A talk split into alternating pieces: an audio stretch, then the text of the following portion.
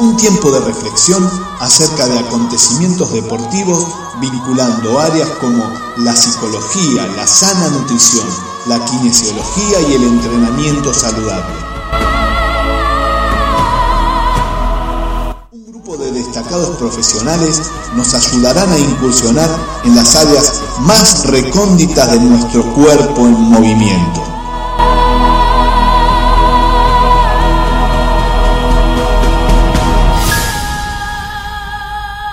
Ahora sí, que comience la acción.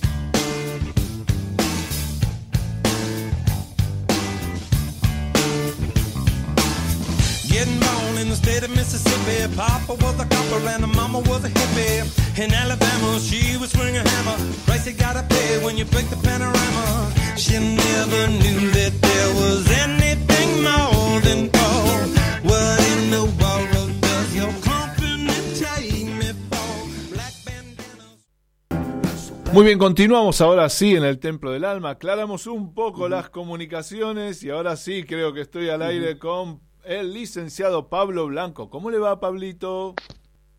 Hola, Diego, ¿cómo va? Tanto tiempo. Perfecto, acá. Lo escucho muy bien, ¿eh? Sí, se escucha realmente bien. Ahora sí, ahora se nos dio. Y del otro, lado de esta comunicación está también otro colega, que ya es prácticamente un columnista más del Templo del Alma, que es el señor Diego Aguayo. ¿Cómo le va, Diego? ¿Qué tal, profesor Diego? Muy bien, por suerte. Lo veo bien y lo escucho bien ahora. Estamos 100% comunicado. Bueno, qué alegría, qué alegría. Ya estamos al aire un poco más tranquilos. Y bueno, este, saben que estamos en el Templo del Alma, esto es MG Radio, tenemos vías de comunicación. Usted se puede comunicar a través de la página de la radio www.mgradio.com.ar y además eh, puede bajarse la aplicación que existe tanto para Android como para iOS, se mete en el Play Store, se baja la aplicación de MG Radio y puede mandar mensajitos eh, que nos llegan directamente aquí a este el estudio de Villa Urquiza.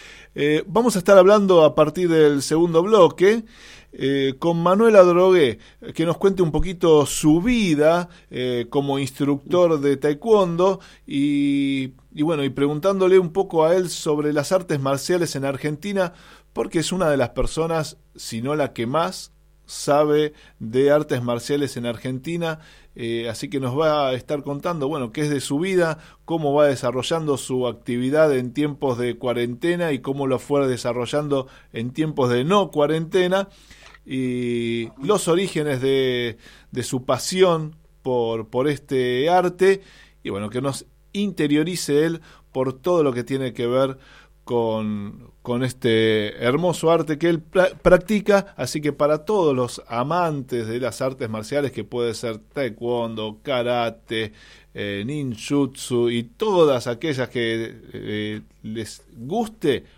presten atención porque esta va a ser una charla con alguien que conoce un poquito bastante de todo esto. Esto es el Templo del Alma. Enseguida volvemos y ya estamos comunicados.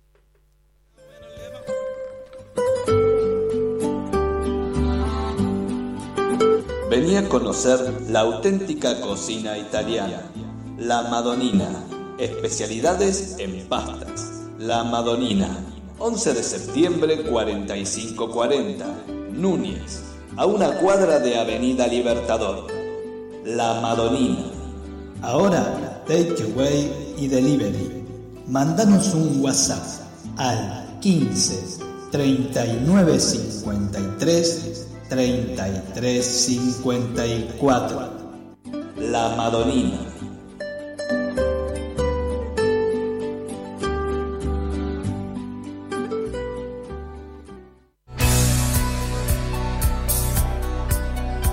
Regular nuestras emociones o dirigir nuestros pensamientos nos hace poner a la mente de nuestro lado. Fuerza mental te ayuda a descubrir estrategias para acercarte a tus metas. Fuerza mental, psicología orientada al alto rendimiento deportivo. Encontranos a través de nuestro Facebook.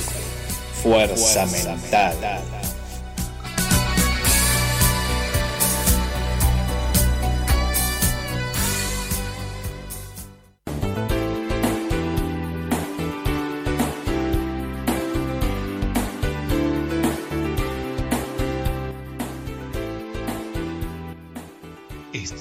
Pensando en entrenamiento personalizado? El Círculo de Entrenadores Personales te ofrece un plan a tu medida. Entrenamientos para la salud y para deportistas de alta competencia. Contactanos a través de nuestra página de Facebook, Círculo de Entrenadores arroba Professional Trainer. Círculo de Entrenadores Personales.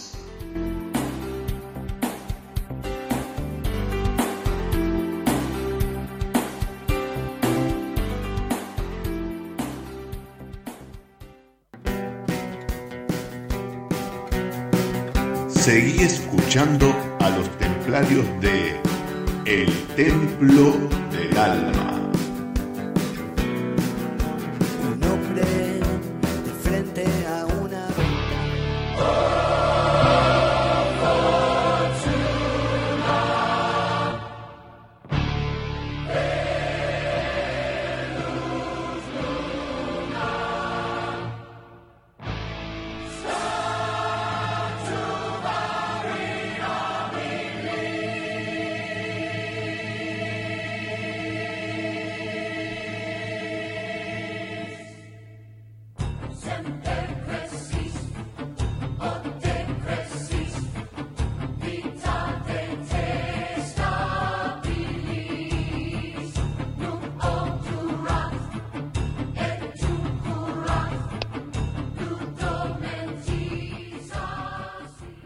Muy bien, segundo bloque del Templo del Alma. Estoy compartiendo este estudio virtual con el profesor de taekwondo también, Pablo Blanco, y también con otro colega, amigo, el señor Diego Aguayo. Y quien está del otro lado de esta línea es nuestro invitado de esta noche, el doctor, podré ser, le vamos a preguntar, el doctor Manuel Adrogué.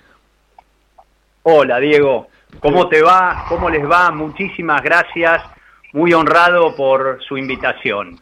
Bueno, el gusto es total y absolutamente nuestro. Sabes que hoy coincidió, eh, coincidimos con, con, dos colegas, Pablo Blanco, psicólogo él, y, un avesado instructor de taekwondo ITF, Diego Aguayo, no sé si se cruzaron en alguna vez por esta vida del taekwondo, eh, pero bueno, aproveché que te iba a tener al aire a vos y dije, no, vamos a, pedirle permiso a nuestra licenciada en kinesiología, que es la que ocupa este, este escenario virtual de los viernes, y dijimos, bueno, vamos a traer a alguien apasionado también del taekwondo que seguro va a agradecer esta charla con vos. Así que les doy lugar primero a Pablo para que lo salude a Manuel, a ver si lo está escuchando. Hola, bueno, maestro Manuel Adrogué, un gusto tenerlo en el programa. Ahí le mando un saludo grande y le voy a estar haciendo algunas preguntitas. ¿eh? Igualmente, Pablo, igualmente. Y está Dieguito Aguayo también, Dieguito, un señor grande ya, pero bueno, Dieguito. un, señor que no que no peina caras porque es pelado ya.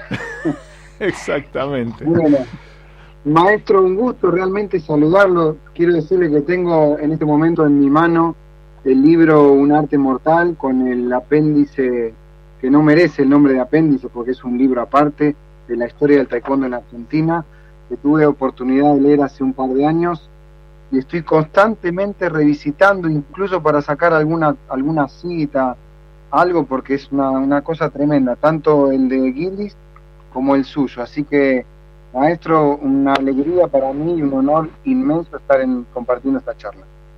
Bueno, muchas gracias. Eh, es, para mí es una alegría eh, encontrar lectores del libro y, apasionados del arte marcial. Manuel, te voy a comenzar haciendo una pregunta. Si vos estuvieras en mi lugar, por favor, planteate con total humildad este, este asunto.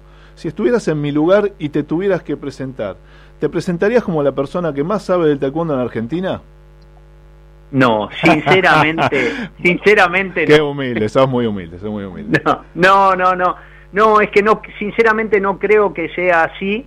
Eh, me parece que sé mucho de algunas cosas y, y un poco de otras, eh, un poco y menos y menos que muchos de otras.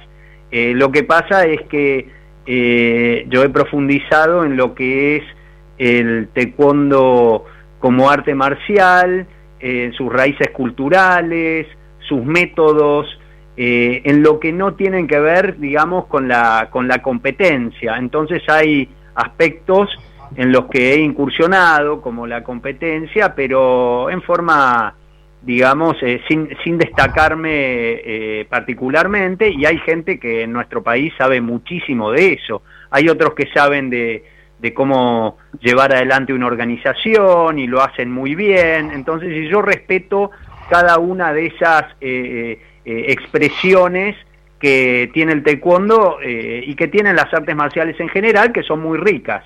Bueno, maestro Adrogué, yo quería un poco plantearlo, no sé si es una pregunta, pero es, lo planteo y, le digo cuál sería mi, mi razonamiento, ¿no? Eh, usted empezó con la práctica hace ya 37 años, más o menos, ¿no? O, más por ahí. Y, usted es un privilegiado que pudo recibir, este, bueno, la o sea, la enseñanza del taekwondo de, gente hace muchos años, por ejemplo, Nansum Choi o mismo del maestro Florindo.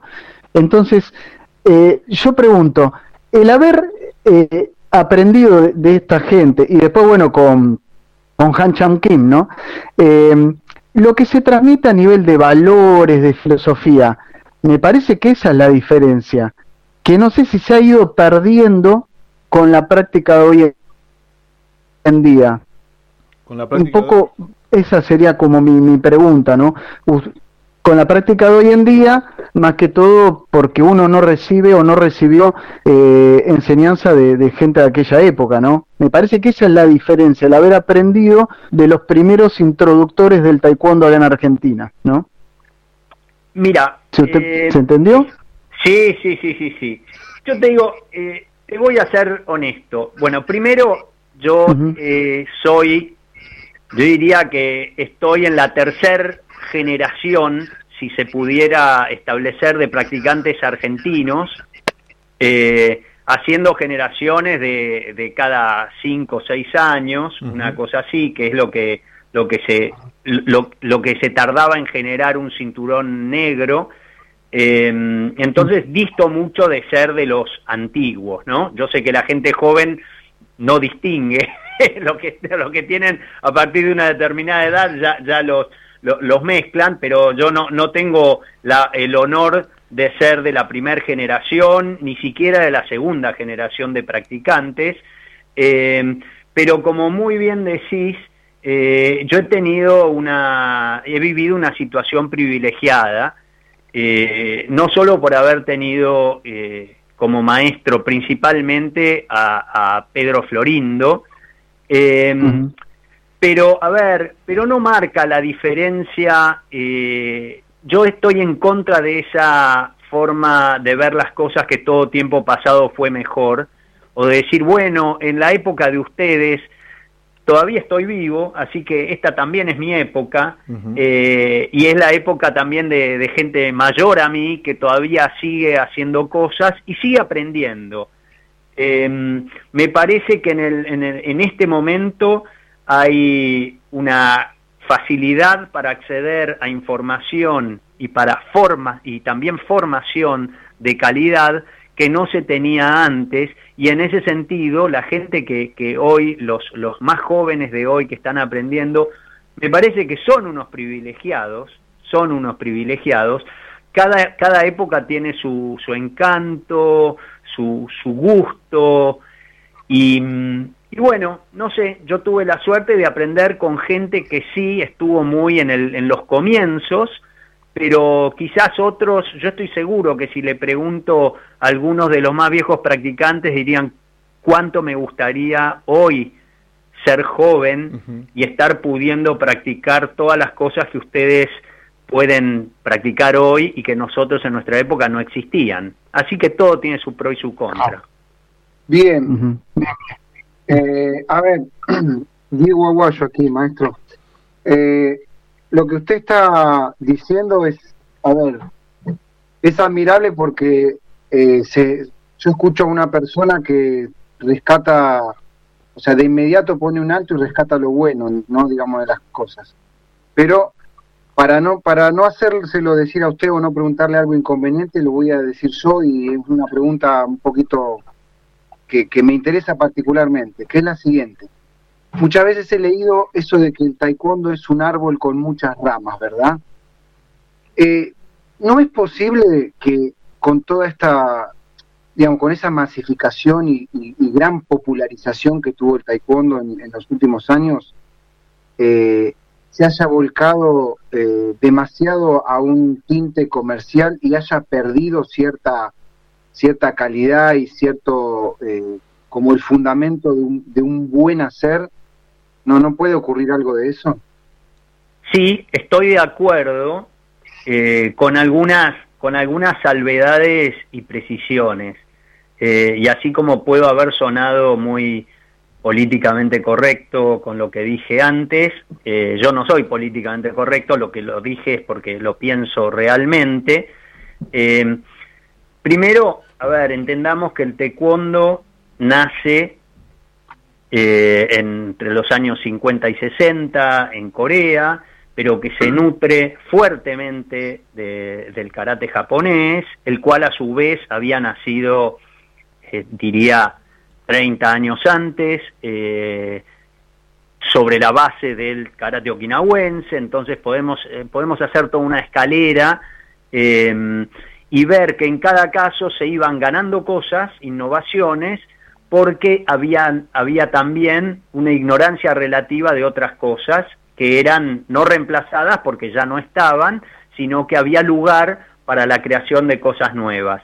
Y en ese sentido es que el taekwondo lo que hace es, primero, acá hay dos tesis, me estoy, estoy abriéndome un poquito la pregunta para entrar, para entrar bien, ¿no? Eh, acá hay dos formas de ver la historia del taekwondo.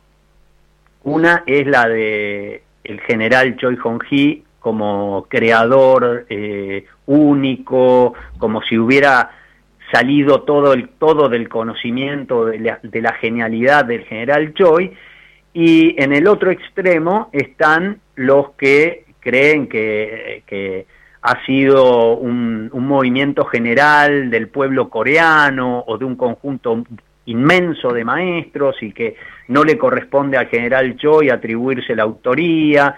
Para mí la verdad está un poquito en el medio. Hubo algo de, de no sé si llamarlo genialidad, pero casi, ¿eh? de, de, parte del general Choi, de visión, yo diría, de visión de futuro, de para dónde iba el mundo, de qué era lo necesario, eh, de la necesidad de, crear algo distinto, em, pero él también se benefició muchísimo de lo que pasaba en general en Corea en ese momento. A ver, él no era un gran pateador, él era, eh, a ver, era, era un hijo de su época eh, y todo el desarrollo combativo de las patadas en giro, todo lo que vemos en taekwondo, surgió de, aquellos campeonatos en los años 60. El entrenamiento militar también fue una ocasión para ir puliendo y descartando o, mejorando algunas técnicas. Todo eso no venía exclusivamente del general Choi. Lo que pasa es que el general Choi tenía la visión para enriquecer. Y en ese sentido, y ahí voy, él planteó que como el taekwondo se, tenía que basar, según él entendía, en, conocimientos eh, de orden científico, eh, o por lo menos empírico, usaba la palabra ciencia, pero digamos que, las cosas fueran mejorando eh, según datos comprobables, de ese modo lo que hizo es que el taekwondo no está escrito en piedra, sino que va mejorando todo el tiempo. Entonces, por un lado tenemos un arte una disciplina que va mejorando todo el tiempo, que es plástica, que va mejorando o empeorando, ¿no? Entonces yo diría que cuando la gente dice, no, tal cosa evolucionó, y en la cabeza de la gente cuando dicen evolucionó, quiere decir que mejoró, evolución, según, digamos, lo que, lo que se entiende eh, a partir de Darwin, etcétera, es la adaptación al medio. Y si el medio te pide que enseñes clases livianas para un público urbano de comienzos del siglo XXI, eso es evolución en el sentido de que es adaptación, que, porque el público que te lo está pidiendo es, es, un público que practica dos o tres veces por semana, que quiere un poco de gimnasia liviana, que quiere ir a torneos. Entonces, sí, estamos hablando de algo que es distinto de lo que era el público reducido, de gente joven con mucha disponibilidad de práctica de comienzos de los años 70, eh, como puede haber sido el caso de, de Pedro Florindo, de Héctor Marano, de Trastenberg, de Carlos Matos, o sea, era gente que practicaba muchas horas, muchos días a la semana, eh, que estaba dispuesta a machucarse los nudillos, etcétera. ¿Eso qué quiere decir? ¿Que hoy no existe eso en ah. taekwondo? Sí, eso también existe, pero no es lo que más se ve. Pero es verdad que ha habido un, una, digamos que las cosas se han desplazado para el lado de lo comercial, estoy de acuerdo. ¿Y cómo te, vos cómo te llevas con esta, con esta forma, con esta evolución, con esta adaptación que tiene que ver con eh, justamente brindar un, lo que en definitiva es un arte, eh, a personas que más, como vos dijiste, creo que está muy buena la definición, a gente más urbanas y que más, urbana y que ya no tiene esta necesidad eh, de buscar el, origen marcial del, del, arte. ¿A vos qué te pasa? Bien, es una, es una buena pregunta. Yo he tenido, la vida me, me, me ha enseñado que uno tiene que convivir y que entender a gente con inquietudes distintas y que el taekwondo, si va a, sobrevivir, tiene, tiene que adaptarse. Entonces, ese es el lado, me dirían, no, pero, pero perdón, yo pensaba que, que, era más duro, que pensaba distinto, no. Pero por otro lado, tiene que haber un núcleo de practicantes serios que marquen que marquen eh, un determinado estándar y que sea un estándar muy exigente, un estándar que quizás, no, que quizás no, que seguro no es el que puede llegar el común de los practicantes, por, la, por la dedicación, por el estudio, por, por todas las cosas, pero que bueno, es, es un poco, y, entiéndase bien, no, no me quiero atribuir virtudes que no, que no, de las que carezco, pero es como, es el rol de los santos, ¿no? Eh, que los santos, cuando vos lees las vidas de los santos, eh, y, que hablo no las retocadas, sino las vidas reales, porque las hay, las ha habido, es gente absolutamente admirable eh, y uno no puede pensar en llegar a esos niveles.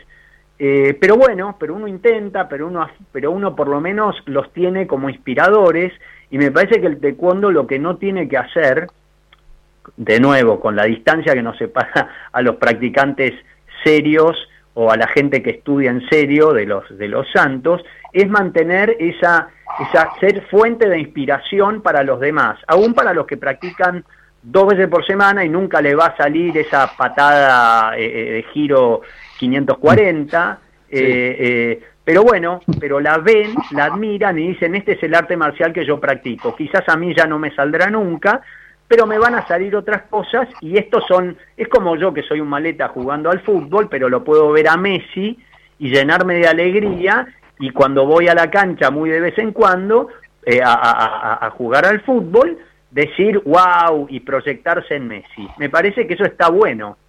Bien, bueno maestro, yo un poco más uh, de, lo que usted planteó de la disciplina disciplina plástica y que el, taekwondo va mejorando, yo pensaba en estos momentos de cuarentena y de aislamiento, cómo es fundamental, ¿no? Cómo es fundamental el, rol del profesor, del instructor como motivador.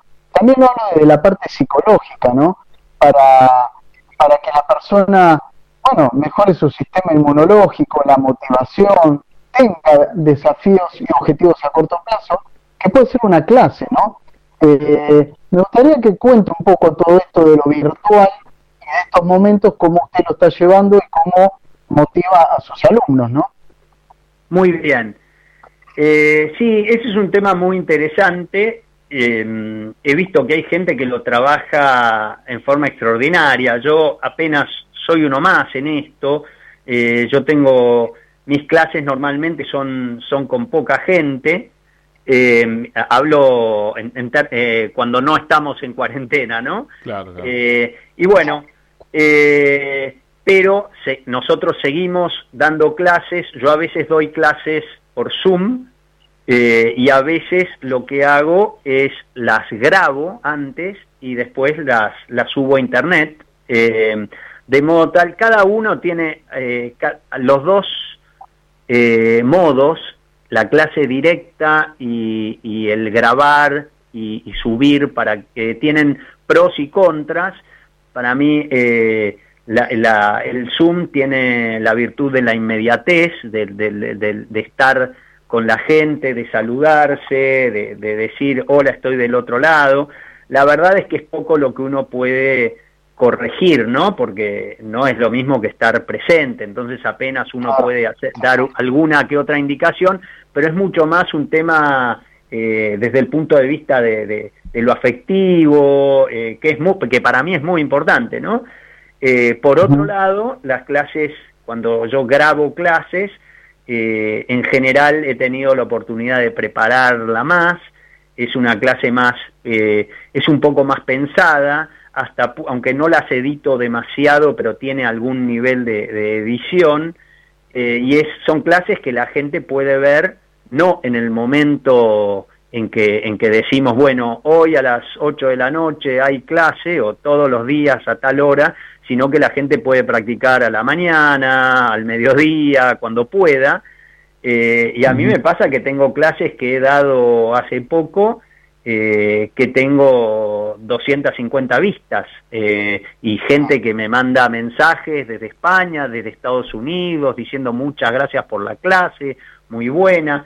Entonces, de nuevo, a ver, no tengo esa inmediatez, eh, digamos, la simultaneidad, pero es bastante parecido y, tiene otras tiene otras ventajas. Entonces, de nuevo, yo alterno, mañana voy a dar una clase de Zoom a la mañana eh, a mis alumnos, eh, pero muchas veces tengo muchas clases subidas a mi canal de YouTube, eh, en donde comparto un poco y tiene la ventaja alguien que no es alumno mío que pueda participar de una clase mía sin ningún compromiso y eso me parece muy sano porque yo estoy bastante en contra del, de esa cultura de lo cerrado en taekwondo, eh, que solo podés ver lo que lo de nuestro grupo y, nuestro grupo no tiene que estar abierto a lo de los demás. Eh, eso me parece que, que es negativo y que conspira contra el desarrollo del taekwondo como una disciplina seria. Estamos compartiendo una charla con Manuel Adrogué. Eh, quizás han escuchado que mis compañeros le decían maestro, y bueno, le dicen maestro porque la categoría de séptimo Dan permite ¿no? que se lo habilite con, ese, eh, con esa categoría.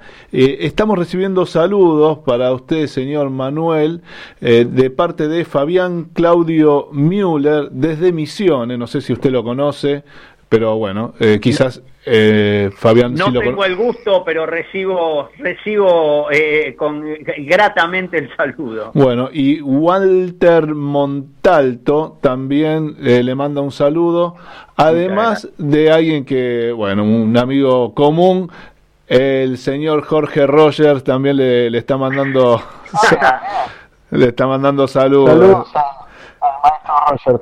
¿Qué se prende usted? Un gran abrazo. usted no se prenda, usted no se prenda. Ahí está desde, el otro lado.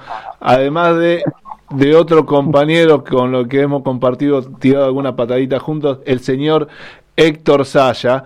Eh, oh. también le manda un saludo. Patadita, te quería ver abajo de las pataditas de Héctor Saya. Este, necesitabas un, practicante que, que, sigue sigue muy fuerte el, ha derivado del taekwondo, ¿no? Está en otra, en disciplinas de mayor contacto, ¿correcto? exactamente. Había que tener una especie de paracaídas de acero para eh, defenderse de las descendentes de, Héctor. Le mandamos un calurosísimo saludo y un gran abrazo.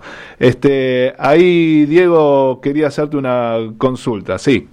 Sí, señor. Bueno, eh, yo quería entrar por el tema de, de la, dado que coincidimos en el tema de que el taekwondo es un arte moderno, un arte plástica, que está abierta a nuevos conocimientos.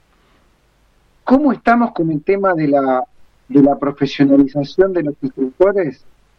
En el tema, en dos temas principalmente, en la preparación física, en lo que tiene que ver en, en la idoneidad de un instructor, en saber cómo debe prepararse físicamente un deportista, y por otro lado, en la didáctica, en cómo tratar con determinados grupos etarios, cómo tratar con determinadas poblaciones, cómo manejar mejor la, la, parte de ser docente, digamos. Eh, es una buena pregunta eh, y, tiene, tiene muchas aristas, sinceramente. Em, a ver, a mí me parece muy importante eh, la formación que reciban eh, en términos de, capacidad pedagógica, los futuros instructores, eh, nociones obviamente de funcionamiento del cuerpo humano, entrada en calor, etcétera, pero también hay que entender, y esto es lo que lamentablemente no ocurre, que el taekwondo si bien es un arte, digamos, que se ha perfilado eh, en tiempos modernos, tiene una, tradición riquísima, que es la tradición de las artes marciales asiáticas, y que muchas veces no, no llega, no ha llegado eh, a, los practicantes actuales, también en, su en la concepción del cuerpo, en, la concepción del movimiento y todo eso ha quedado un poco relegado y lo que se hace es, se combina una serie de técnicas de movimientos que tienen origen oriental eh, para aplicarlos. Se piensa que esos movimientos hay que entrenarlos del mejor modo posible para aplicarlos generalmente a la competencia. Y ahí es donde yo hago la distinción entre lo que es el, el, taekwondo como, como disciplina para la competencia, que tendrá un tipo de, un tipo de, de, metodología de enseñanza, de entrenamiento, eh, para buscar el, un gran rendimiento, etcétera, y lo otro que es como arte marcial, y cuando digo como arte marcial no es porque estoy pensando en, en, en, en el encuentro eh, en, las situaciones de defensa personal. No estoy pensando exclusivamente en eso, sino que estoy pensando en una formación que es de nivel superior, que sinceramente es algo que la gente no conoce y que solo se puede aprender cuando tenés alguien que a su vez la sabe y te va guiando a lo largo de los años.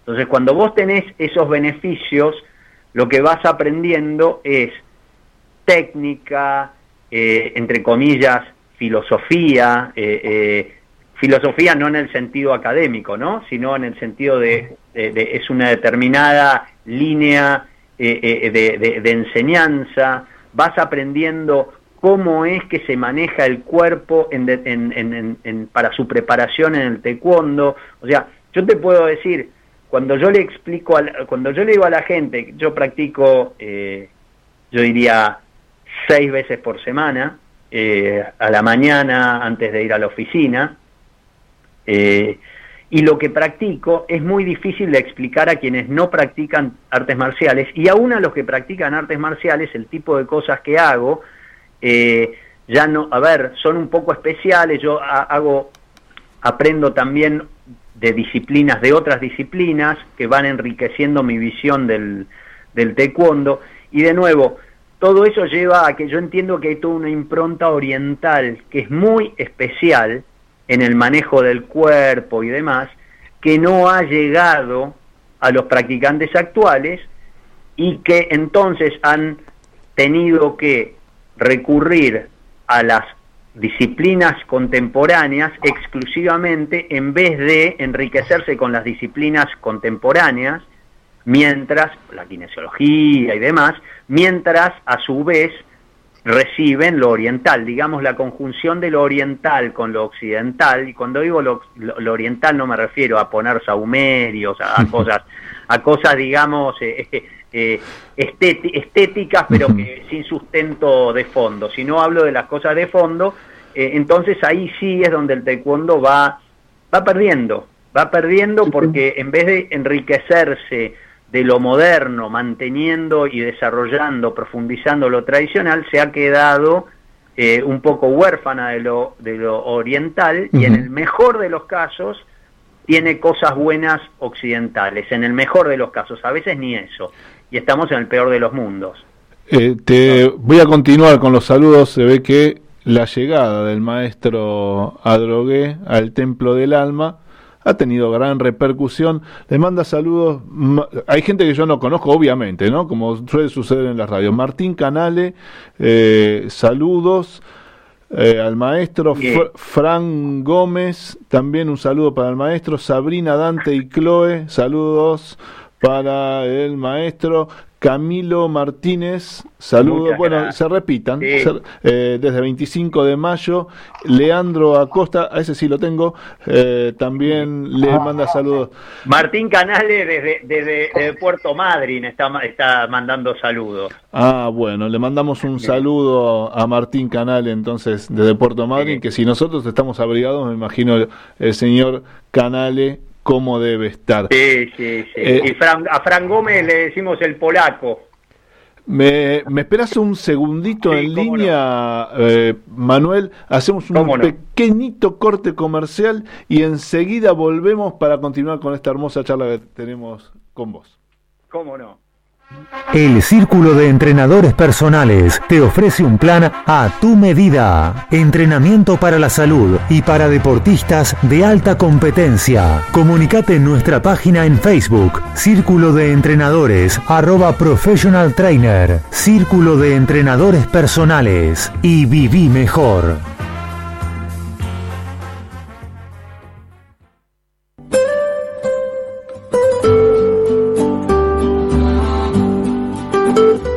Conocer la auténtica cocina italiana, la Madonina, especialidades en pastas.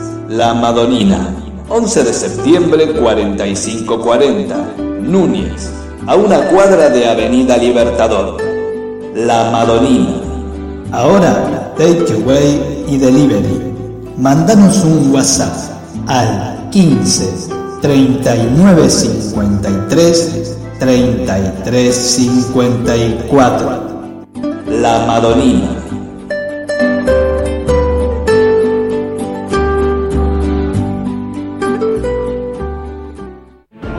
Seguí escuchando a los templarios de El Templo del Alma.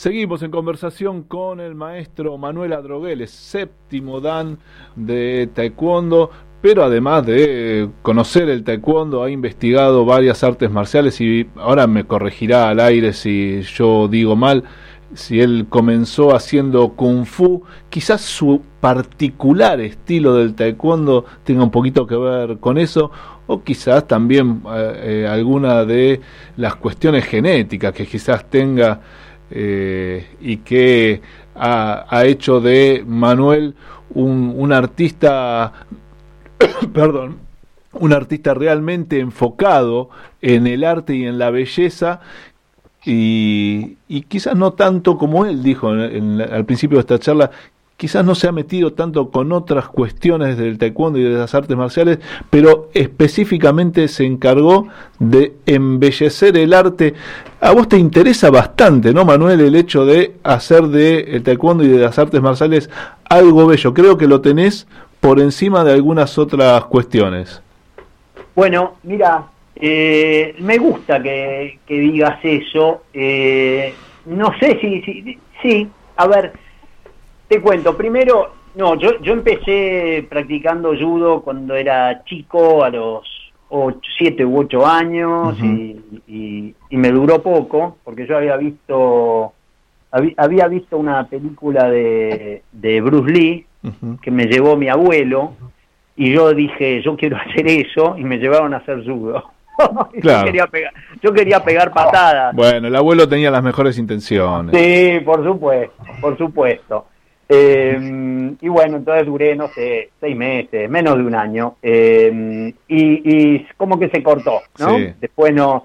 Y, y, apareció un día un amigo a los 15 años y me dijo, eh, vení, vamos, yo estoy haciendo taekwondo con coreano, era el maestro Choi. Ajá. Eh, eh, yo estuve, entonces me prendí. ¿En, ¿en poco, dónde? ¿En, ¿En, dónde comenzaste con el maestro Choi? Con el, Nam, con el maestro Namsung Choi sí. en, en el Doyang de la calle La Valleja, Ajá.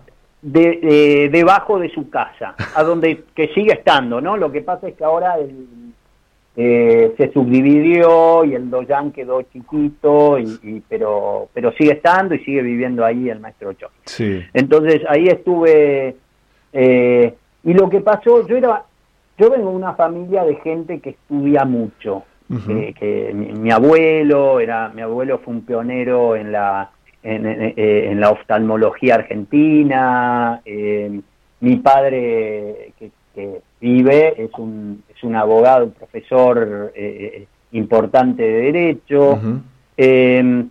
y a mí, bueno, a mí, y, y yo yo tenía muy buenas notas en la, en la secundaria uh -huh. y empecé a hacer taekwondo y yo tenía todo nueve y de todo nueve pasé a tener todos tres y cuatro.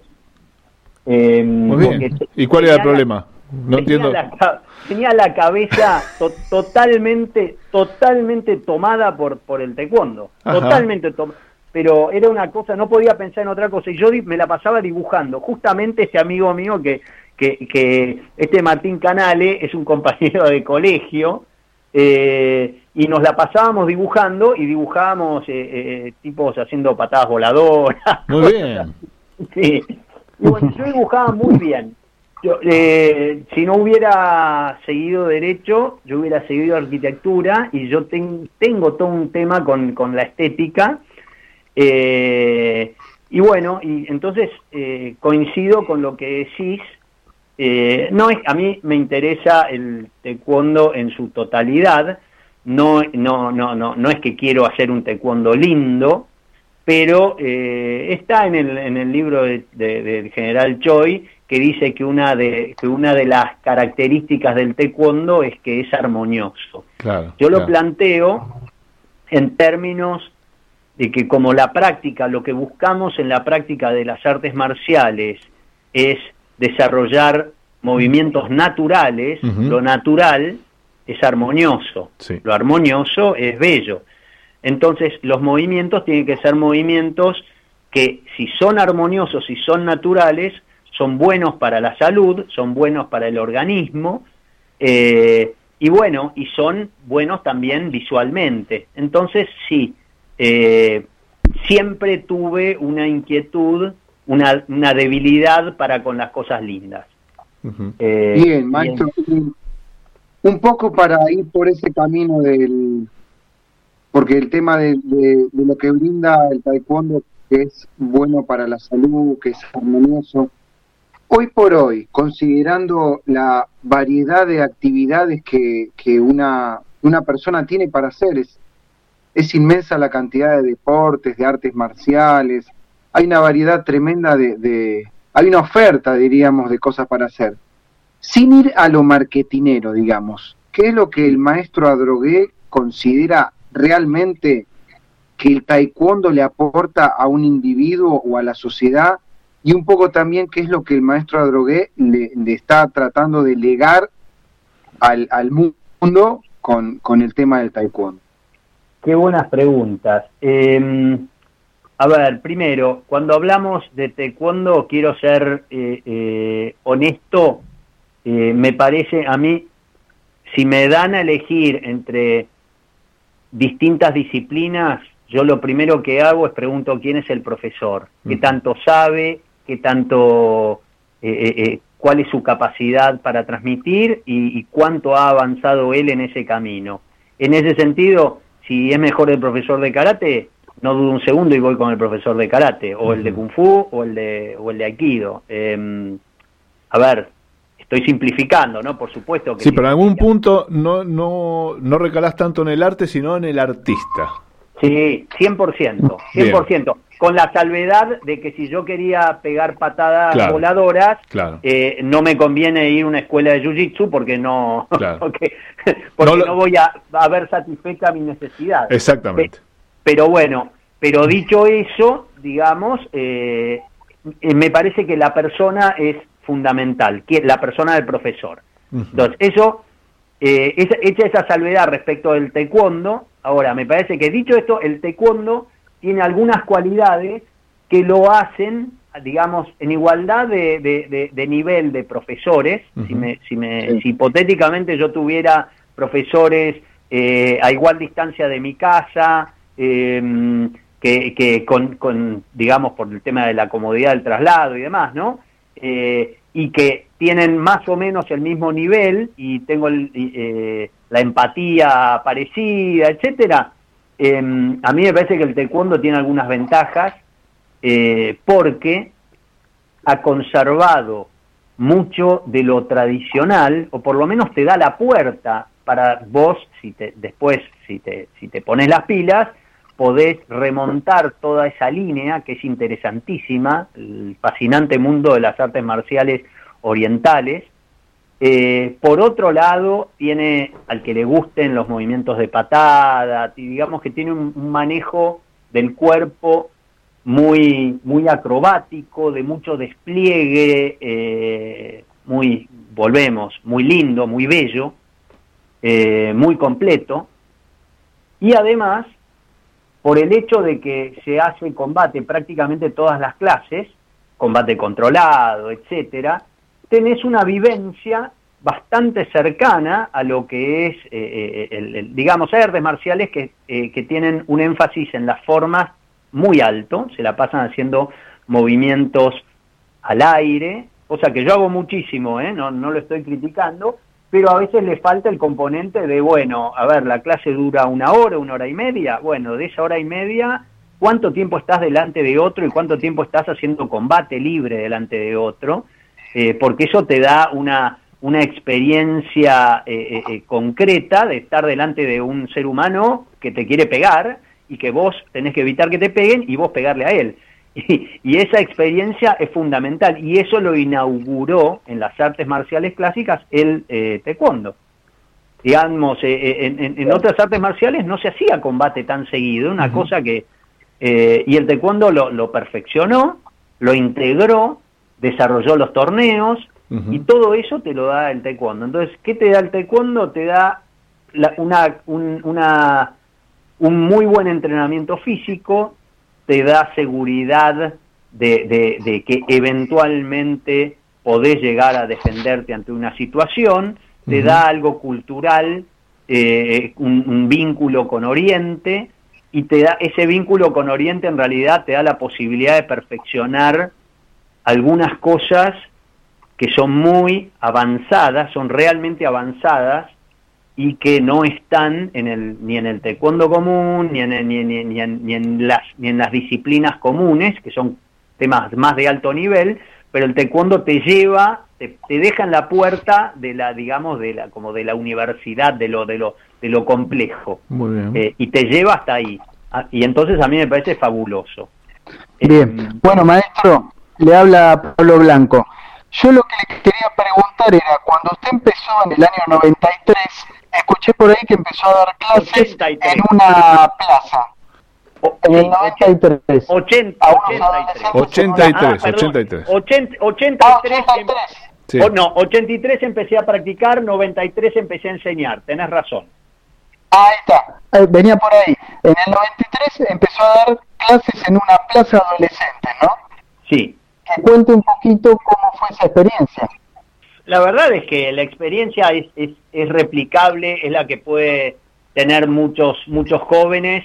Yo no tenía, de, yo en ese momento me parece que era segundo dan, eh, estaba muy muy de, muy eh, muy dedicado a mi práctica y ya era ya me había recibido, ya era abogado eh, y eso digamos que mientras yo había estado en, el, en la facultad, tenía mucho foco en, en mis estudios, mucho foco en mis estudios, eh, y no hubiera podido enseñar. Y se me dio la oportunidad de tener un grupo de, un grupo de muchachos jóvenes que me dijeron, eh, bueno, sé que vos te dedicás en serio al taekwondo, nos podés enseñar, y eran, era un grupo de, de, de, de cinco o seis amigos que estaban en la secundaria, y, y, me pareció excelente. Yo ahí ya tenía ya tenía el tiempo eh, que no había tenido durante cuando estaba cuando estudiaba en la facultad. Eh, y bueno, fue una experiencia muy linda eh, que, que terminó llevándome a algo que en realidad yo lo tenía, en la, yo tenía muy claramente en la cabeza desde el primer momento que, que empecé a practicar taekwondo, yo quería ser un maestro de, de, de, artes marciales. Si me preguntaban qué era un maestro, no sé, yo tenía una gran fantasía, claro. pero y eso entronca con la pregunta que mencioné hace un rato, que es, a ver, yo esto, o sea, ese es mi, mi, mi, mi modo de aportar algo al mundo, eh, es, es es eso, o sea, uno trata de hacerlo en todos los planos, yo trato de ser buen profesional, de brindar buen servicio eh, a mis clientes, de, de, de, de, ser positivo en el mundo, pero qué es, digamos, el diferencial un poco, qué es lo que yo, yo trato de brindar todo lo que he podido aprender, porque he viajado a Corea, porque tengo cualquier cantidad de libros que me hago traer todo el tiempo de, de, de, desde afuera, porque tuve la suerte de aprender muy bien inglés, entonces me, me llaman de afuera y, y, yo hablo con ellos y, y aprendo mucho, aprendo mucho y lo que quiero es pasárselo a aquellos a los que les interese. Entonces, aquellas Sí. Sí, Manuel, este, hasta ahora fue realmente, parece que la llegada del taekwondo a tu vida y la llegada del taekwondo a la vida de cualquiera que desee entrenar, ponerse mejor, este, prácticamente sería lo ideal.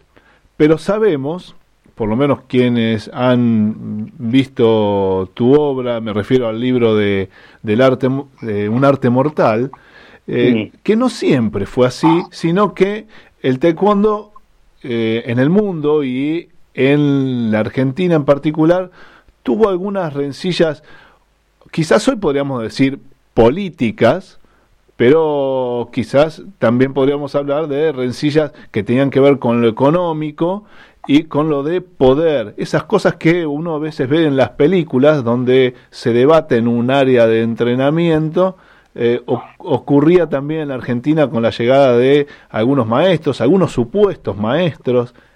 ¿Qué nos podés contar brevemente que eh, nos haga pensar que no todo es un lecho de rosas en la vida del taekwondo y del taekwondista? Bueno, a ver. bueno. No, es verdad, es verdad, pero pero eso hace a la condición humana. Obviamente, eh, obviamente. Eso hace a la condición humana. Yo te digo, eh, cuando uno ve, cuando si uno es honesto, se tiene que mirar al corazón y dar y, y, y, aceptar que uno tiene, uno tiene errores, uno comete errores, tiene defectos, a veces maltrata a la gente. Eh, tratamos de que no, ¿no? Por supuesto, hacemos todo lo posible porque no. Y entonces quiero ser comprensivo de los defectos, de los defectos de los demás. Sí, lo que a mí me inquieta en ese sentido es primero que la gente, la gente tiene que saber que, que el hecho que, que practiquemos un arte marcial que, que, tiene entre sus principios eh, eh, luchar por la justicia y la libertad y hace ese tipo de declamaciones que son lindísimas y estoy totalmente de acuerdo, no quiere decir que todos los profesores, aunque digan, aunque las, aunque hagan esas declamaciones, las cumplan. Y a veces están, bueno, las cosas, las, las, las miserias de, de, que tenemos los seres humanos, entonces tenés un grupo que trata de sacarle alumnos al otro, eh, diciendo que, que, yo soy mejor que vos, o ese tipo de cosas han pasado siempre, y han pasado eh, eh, entre coreanos, entre argentinos, y sigue pasando. Yo lo que, lo, que, lo que aspiro es que el taekwondo, que no es más que un, un método de, de, de, a ver, eh, no es el único, ni mucho menos, nos tiene que servir para ayudar a madurar como personas. Yo a veces escucho, cuando veo los fanatismos eh, de tal grupo versus tal otro, a veces llegan a, a, a, niveles eh, realmente llamativos. Por ejemplo, hay algunas, hay varias federaciones que tienen eh, que están en pugna eh, a nivel internacional por, por, por, concentrar la mayor cantidad de gente, lo cual en un punto es bastante interesante. Eh, hablo, voy a hablar muy concretamente en el, mundo del, del, taekwondo ITF, ¿no? Sí. Que desde que murió el general dejó de haber una sola International Taekwondo Federation. Sí. ah, algunos dirán, no, sí, hay una sola, es la mía, las otras son truchas. No, no, no, porque es así, eso, eso, a ver, eso es así y ha habido toda una, toda una práctica desde hace mil, desde muchísimos años, de casi que, además, si vos y yo estábamos practicando juntos, si vos en algún momento te, te ibas a otra federación, eh, como la nuestra era la única valedera, eh, solo en la nuestra se practica taekwondo. Entonces vos ya no practicás taekwondo. Entonces, e, era, hasta la semana pasada vos practicás, lo que hacías era taekwondo. Y ahora ya la misma patada que estás haciendo... Ya no es de taekwondo. No es una patada de taekwondo. No. sé de qué es, pero no es de taekwondo. Entonces, y lo otro No, es notable, ¿no? Sí, es muy loco. Es, es muy loco, es muy loco. Y bueno, y lo otro que pasa es, a ver, si yo por una razón sumamente valedera, yo o mi instructor, decidimos eh, estar en, esta línea, cosa que me parece que hay razones, hay distintas razones que pueden hacer que uno pueda elegir o, más o menos libremente entre, entre estar en un lugar o estar en otro, a mí me parece fenómeno, pero lo que tenemos que entender es que puede ser que esta organización tenga los, los mejores campeonatos porque va más gente en el mundo. O esta otra puede ser porque estamos con el, eh, eh, eh, concretamente, con el hijo del general Choi.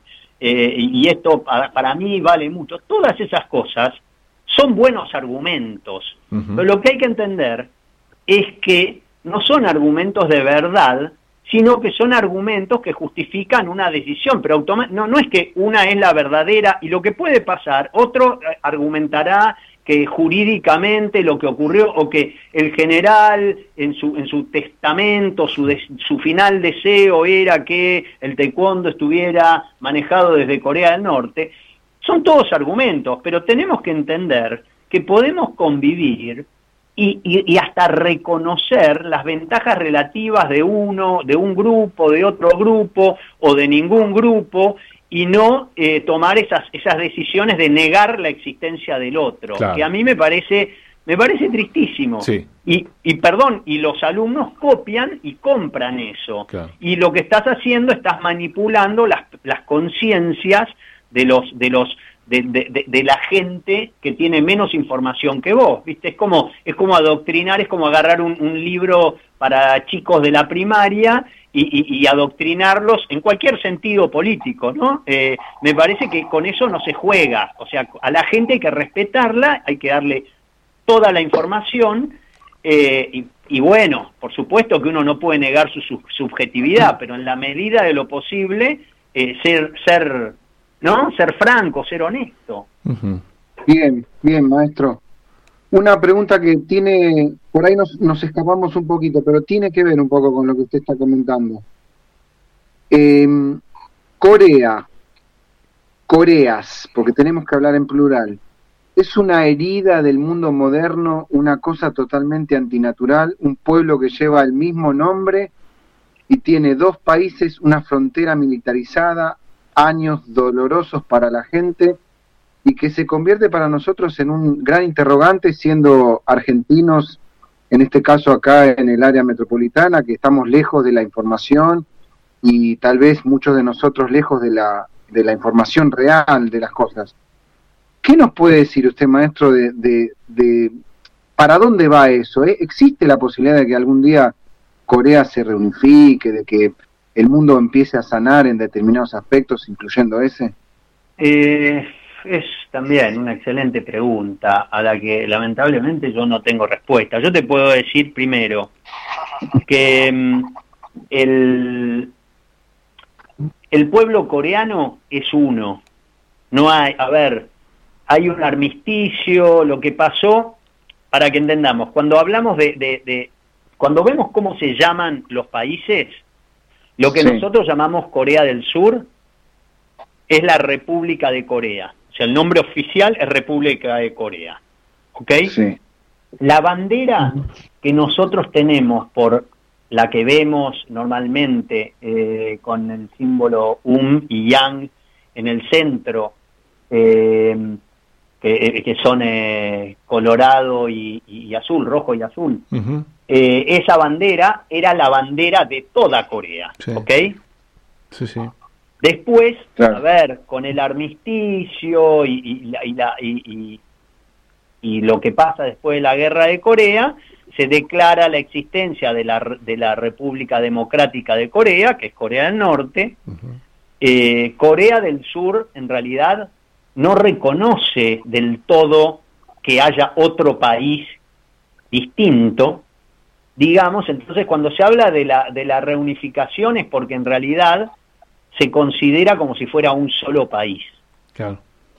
¿Ok? Esto es, esto es eh, eh, estoy, estoy simplificando, pero estoy diciendo, ojo, no son dos países, no son dos países, es un país con un problemón. Claro, claro, claro, claro, Entonces es un país con un problemón.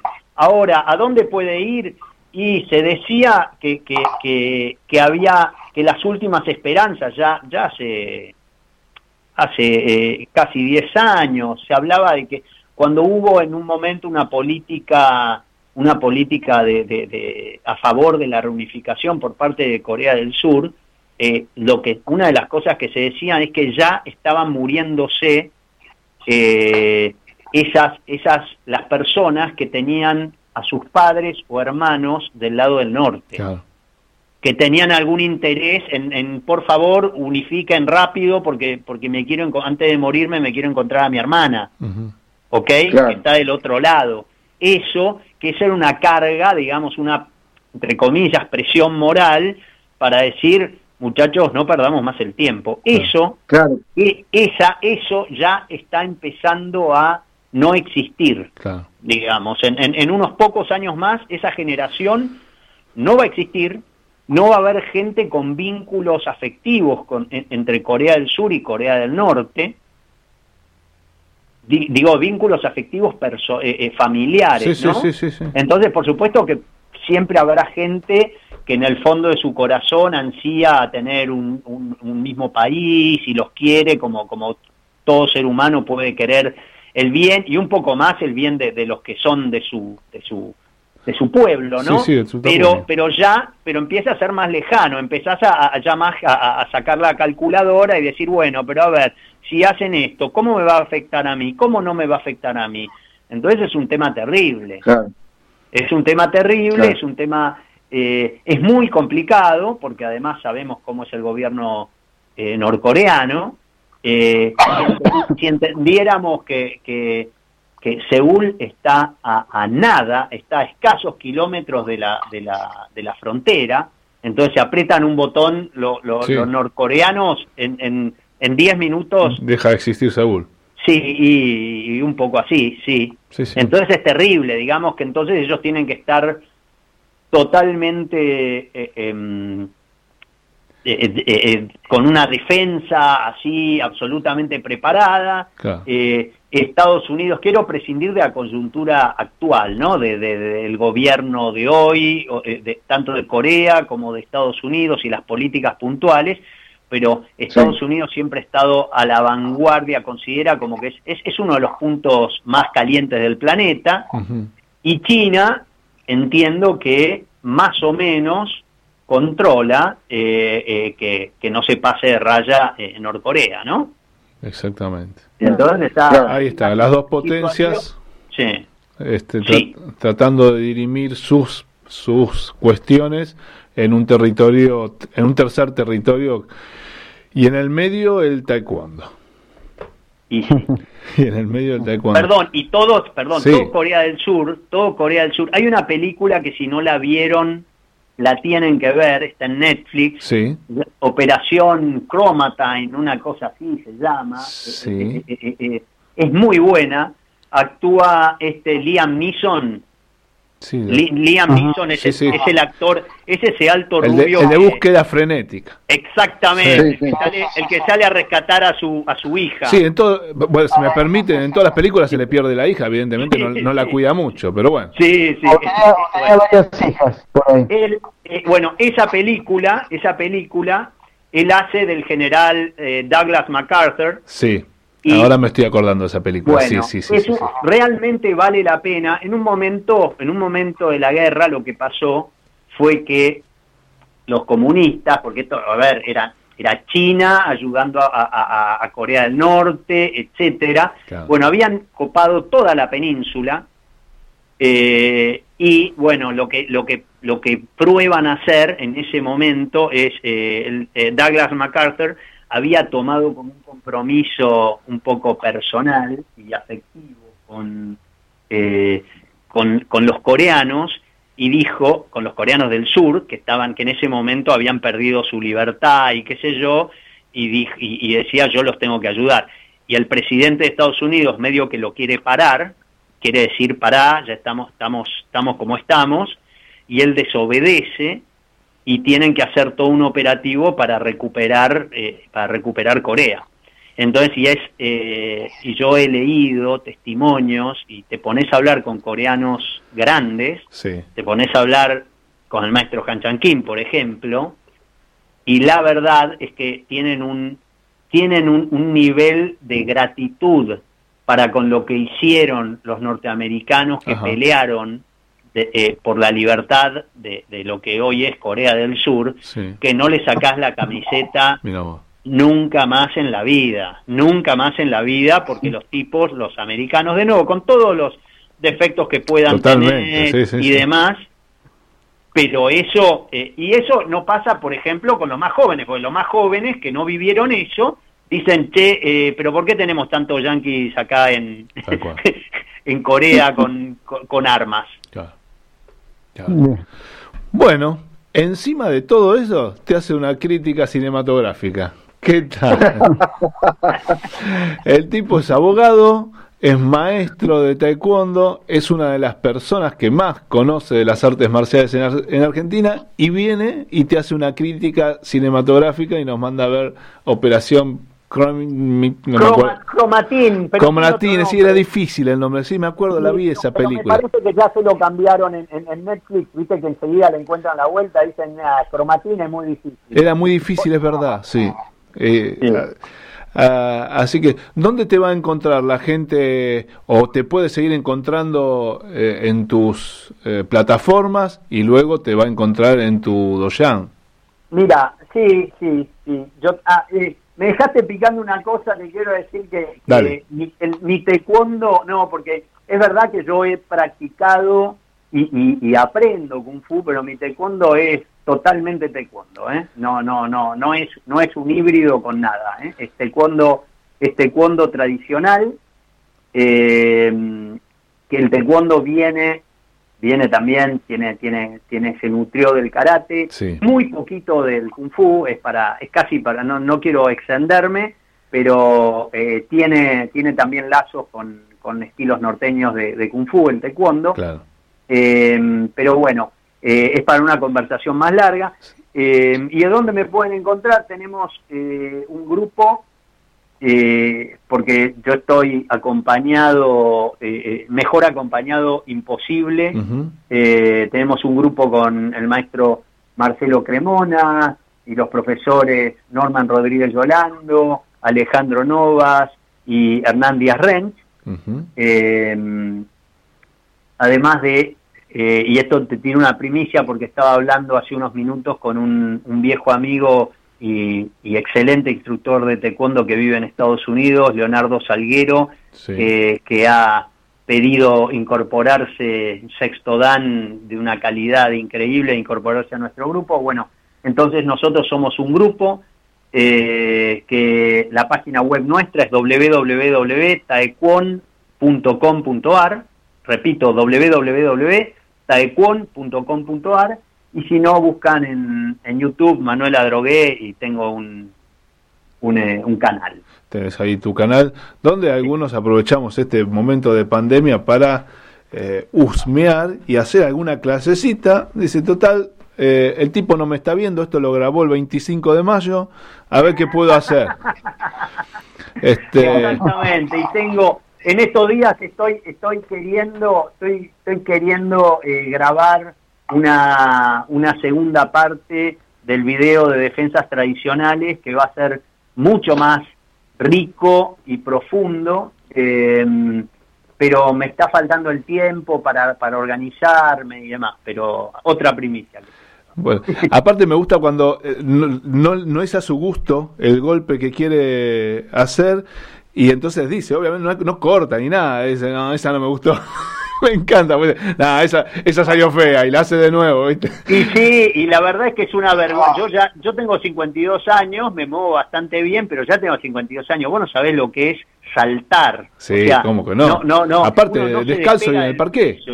¿Cómo? descalzo y en el parque, me imagino sus rodillas. No, pero no salto, no. Ojalá le pudiera echar la culpa al parque. La verdad es que es, es terrible. Con los años, hay, si hay algo que perdés, es la capacidad de salto. Es algo increíble, increíble. Yo ya no tendría que mostrar nunca más una patada saltando porque son una vergüenza, pero, pero bueno, ya que estamos en medio de la clase, viste, si hay que hacer saltar a la gente, saltamos todos y listo. Bueno, eh, me parece muy bien. Ahora, dentro de un par de sábados voy a estar haciendo una charla con unos amigos acerca de entrenamiento pliométrico, hablando de salto, yo también meto mi chivo. Este, así que muy interesante. Eh, todo, lo que tiene que ver con el entrenamiento pliométrico, que de hecho lo estoy este, volviendo a implementar y me pasa lo que dice lo que dice Manuel. Hoy mis rodillas, después del entrenamiento de ayer, me, están recordando que uno ya ha pasado la, el medio siglo y no debería hacer algunas cosas. Pero bueno, el entusiasmo es a veces mucho más fuerte.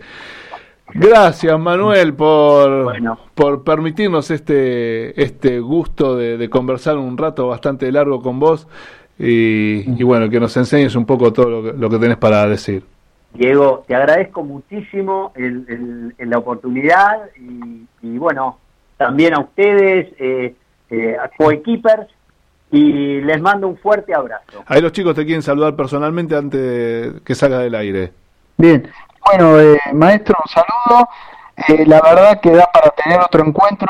Quedaron muchas preguntas, muy interesantes todo lo que contó y, y la pasión y y lo que usted siente por el taekwondo, que también nosotros lo sentimos, y me parece que vamos a tener que hacer otro encuentro. Lo vamos a hacer en el estudio, Pablo. En el estudio lo vamos a hacer cuando pase todo este problemita. Bien, y maestro, por mi parte, un verdadero placer y inspirador es la palabra. Qué lindo cuando uno escucha a una persona que, que te carga el chakra, ¿no? Te carga, te motiva y te, te recuerda un poco por qué estás donde estás o a dónde querés llegar. Así que Un placer y muchísimas gracias. Muchísimas gracias, muchísimas gracias, un abrazo grande y el gusto ha sido mío, la pasé muy bien. Gracias Manuel, te mando un gran abrazo y saludos a tu familia, que sigan todos muy bien. Igualmente para ustedes. Chao, chao.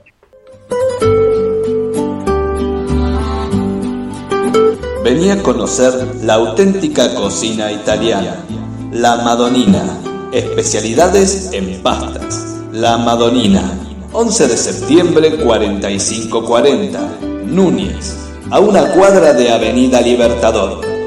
La Madonina. Ahora, takeaway y delivery.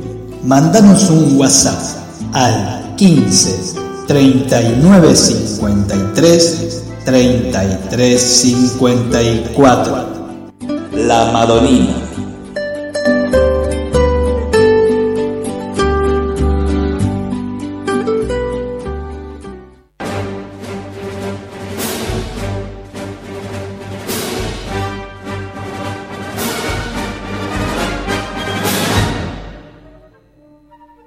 Regular nuestras emociones o dirigir nuestros pensamientos nos hace poner a la mente de nuestro lado. Fuerza mental te ayuda a descubrir estrategias para acercarte a tus metas. Fuerza mental, psicología orientada al alto rendimiento deportivo. Encontranos a través de nuestro Facebook. Fuerza mental.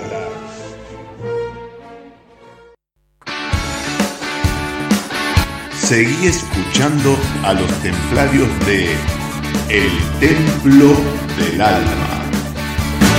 Hay que bancar. Bancarse, bancarse,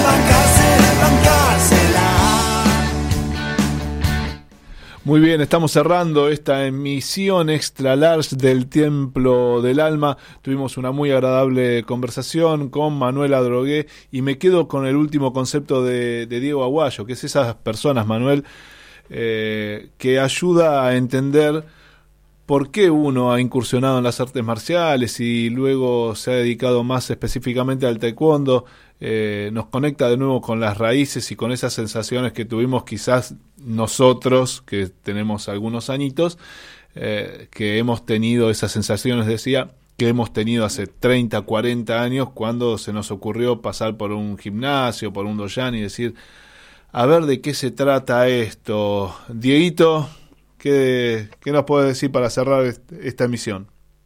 No, excelente, muy, muy buen entrevistado. Viste cuando estás hablando con alguien y le das un empujoncito y, y nada, y te, y, y, y te no, lleva a pasear. Y sí, no, no, impresionante, excelente. Es una, es una biblioteca, es una biblioteca, la verdad que muy, muy buen entrevistado. Sí, sí. Pablo. Yo, eh, uniéndome a lo que dice Diego, eh, me gustó mucho la capacidad de, del maestro Manuel para transportarte, yo sentí eso, por eso estuve por momentos callado y muy entusiasmado escuchando esa capacidad de transportarte y llevarte a, a toda esa historia y, y sus vivencias. Eh, la verdad que estuvo muy buena la entrevista y, y apasionante y, y, bueno, todo lo que transmitió que él sabe, ¿no? Así que me gustó muchísimo. Imagínate, ¿no? Los sí. chicos que comparten con él una, una clase más allá de que uno sabe que cuando estás en una clase eh, estás para otra cosa, no para hablar de la historia, pero esos eh, matices se van deslizando, es imposible que no se puedan deslizar en una clase y, y, entonces es como estar absorbiendo continuamente ese tipo de experiencia y ese tipo de, de pensamiento que siempre tiran tanto para adelante y que te van llenando el alma, ¿no? Justamente como es lo que queremos llenar desde este espacio. Mañana, a partir de las 11, le comento, chicos, mañana a partir de las 11, el picadito de los sábados con Gabriel Giachero te lleva a pasear por todo el deporte nacional e internacional. Eh, vamos a estar hablando, si usted tiene algún árbitro con el cual no se ha llevado bien, árbitro de fútbol. Estamos hablando de fútbol, ¿eh? ahora ya. Se acabó el taekwondo, las artes marciales tiene alguna, un árbitro de fútbol con el que no se ha llevado bien, escuche mañana el picadito porque seguramente eh, se va a sentir identificado con alguno de los comentarios y los comentaristas que va a estar en el picadito. Eh, luego a las 13 horas se repetirá lo que se pueda repetir de esta emisión del Templo del Alma. A las 14 Artenea eh, nos lleva por el ámbito de la cultura y a las 20 horas, ¿arranca a las 20 horas o a las 19? A las 20 horas todavía Jorge Maldonado eh, nos viene a descontracturar hasta las 22, de 20 a 22, dos horas para descontracturarse con los chicos de Descontracturados justamente, que es un programa para sacarse los problemas de la pandemia, de la cuarentena, todo, cualquier problema que tenga viene y, y no, no pague más psicólogo. Escuche Descontracturados. Eh, Me voy a sumar a esa misión. Me voy a sumar a esa misión. Pague, pague el psicólogo, pague el psicólogo que capaz que lo necesita. Así que bueno, muchas gracias chicos por estar acompañándome. Los dejamos con esto. Gracias y nos reencontramos el viernes próximo. Que siga muy bien. Buenas noches. Esto fue el Templo alma.